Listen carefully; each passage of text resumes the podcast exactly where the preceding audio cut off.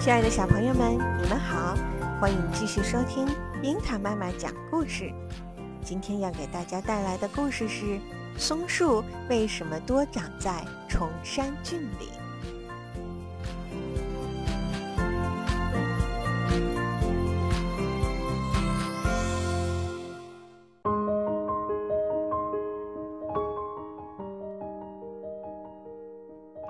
据说远古时候，世界上所有的火种都藏在一座大山里。山里面是一片火海，山顶像烟囱似的，不断的往外冒着火苗和浓烟。创世者派了一名老妖在那里守卫火种，老妖的手下还有许多小妖，多的几乎数也数不清。由于看守严密，谁也别想从那里盗走火种。的塔克赫兹布尔是印第安部族中最著名的勇士，伊普斯凯特则是最精明的人。他可以从你的头上盗走头发，你却不会知晓。他们俩决定去盗火。他们到达火山顶后。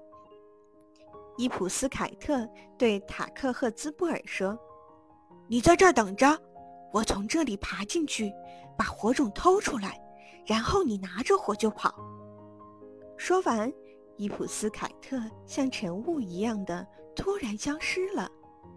他爬进一个裂缝，把自己变成一块平板似的东西，一点一点地往石缝下爬去。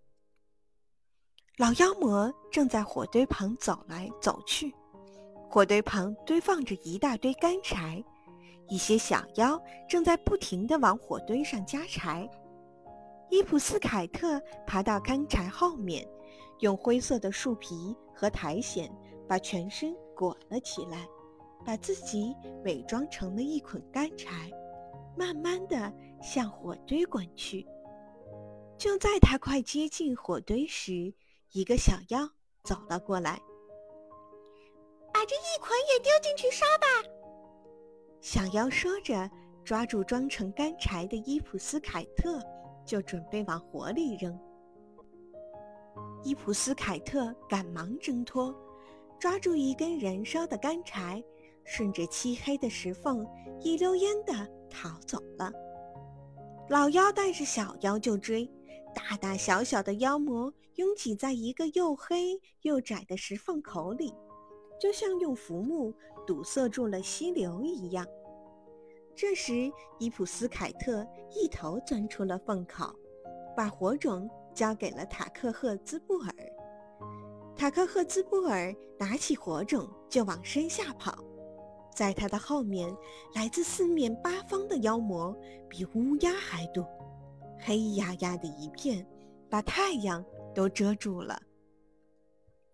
塔克赫兹布尔飞快地奔跑，手里的火种把路上的冰雪都融化了，形成了一条条河流，流到身下。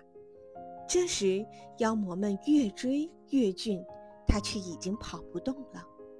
他站在河岸上，举起双手向造物主呼救，然后一头。就栽进了河里。刹那间，造物主把所有的妖魔变成了一片松林。这就是松树长在崇山峻岭上的缘故。那些分散在河边的松树，就是跑在最前面的小妖魔。而塔克赫兹布尔则变成了一只河狸。这只河狸游过河，把火种拨在河岸上的一棵柳木上。这就是柳树被用来做摩擦生火的材料的缘故。造物主又把伊普斯凯特变成了一只灰色的小啄木鸟。如今，它站在树干上，看起来就像树皮一样。如果它不做声的话，人们很难看出它来。它在树干上到处爬动，用嘴不停地啄着，这是在提醒人们。火种藏在木头里。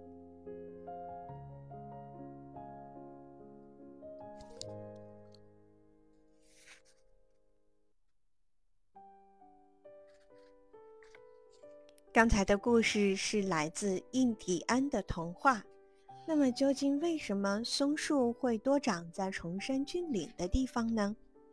一般说来哪里有土壤哪里就有草木。但崇山峻岭的坡度大，在雨水的冲刷下，山坡上的土壤是很贫瘠的。